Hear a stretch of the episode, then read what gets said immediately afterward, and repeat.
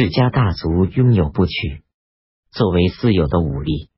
部曲本是大地主胁迫本族贫人、佃户及附近农民组成的私人军队。大地主做将帅时，部曲当作亲兵随从出战。在平时，用部曲压迫民众，霸占山泽田宅。部曲有部曲将，这一种人是大地主的爪牙，是附属于大地主的一种剥削者。南朝士族又拥有称为门生的一种人。晋陶潜有脚病，使一门生与二儿于兰于。陶潜是贫士，还有一个门生为他服役。宋徐战只有门生千余人，都是三无富家子弟，依附先例，随从徐战之出入。谢灵运有门生数百人，其刘环每出游。一门生持胡床随行，门生对主人似乎有些像亲随人的身份。梁顾协标榜廉洁，有门生新来投靠，不敢献厚礼，只献钱二千文。顾协发怒，赐长二十。摇茶有门生送南部木棉布一端，花书一匹，摇茶厉声驱出。顾协摇茶不收礼物。算是例外，其余当是以收门生礼物为敛财的一个方法。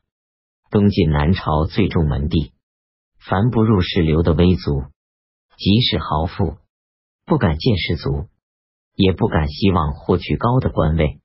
可是出钱买做门生以后，得服侍贵人，自觉身份提高。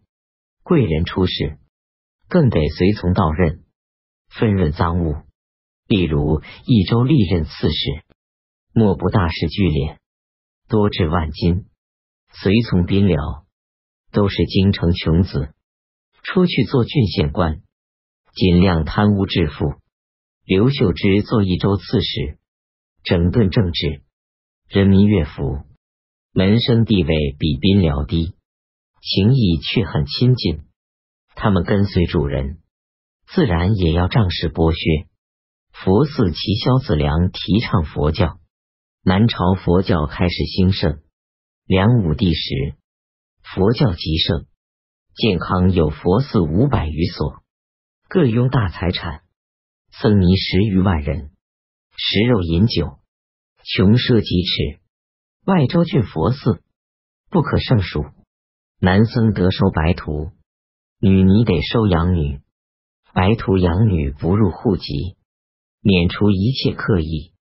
郭祖深说：“天下户口几乎失去一半。”郭祖深主张革除白徒养女，准僧尼蓄奴婢，僧尼只许书食，婢女只许着青布衣。梁武帝正在大兴佛教，当然不听郭祖深的建议。佛寺财产丰富，兼营高利贷。其将领长沙寺僧住黄金为金龙，种数千两埋土中。真宾曾持一束柱向长沙寺库房致钱，后赎还柱，柱中有黄金五两。问司库之是有人持黄金之钱，管库僧物质柱中，小字一束柱，大至黄金贵物，都可以致钱。想见营业范围的广泛。后世典当业，从南朝佛寺开始，上列从皇帝到僧尼，是一大群残酷的剥削者。长江流域经济不能有更多的发展，主要是受这群人的阻碍。劳动民众在这个阻碍下，辛勤的进行着长江流域的开发事业。小农占有一小块耕地，农业生产以外，兼营副业。勉强维持一家人生活的农民，在数量上是较大的。租税徭役，朝廷主要是从这部分农民取得。十载宋武帝刘裕威时的生活，可以代表这部分农民。刘裕是个农民，有时贩履卖芦苇，穿的是七藏式手制的短布衫袄。做皇帝后，保存所用耕具是子孙。在皇宫里仿照农民住屋造自己的寝室，床头有土帐，壁上挂葛制的灯笼，麻制的迎服。他的孙子宋孝武帝看了说：“田舍翁有这些，已经算是很好了。大抵普通农民，连个灯笼、麻迎服也是没有的。”宋孝武帝时，山阴县人多田少，多被大族占有。孔灵甫请迁徙平民到余姚、茂、银三县开垦湖田。当时朝臣全数反对孔灵甫的建议，说山阴豪族富家，田并不少，平民拥耕可以谋生。朝臣代表大地主的利益，要平民来充当佃户。孔灵甫代表最高地主朝廷的利益。要平民垦得一些田地，为朝廷纳租。宋孝武帝不听众议，移民垦田，都成粮业。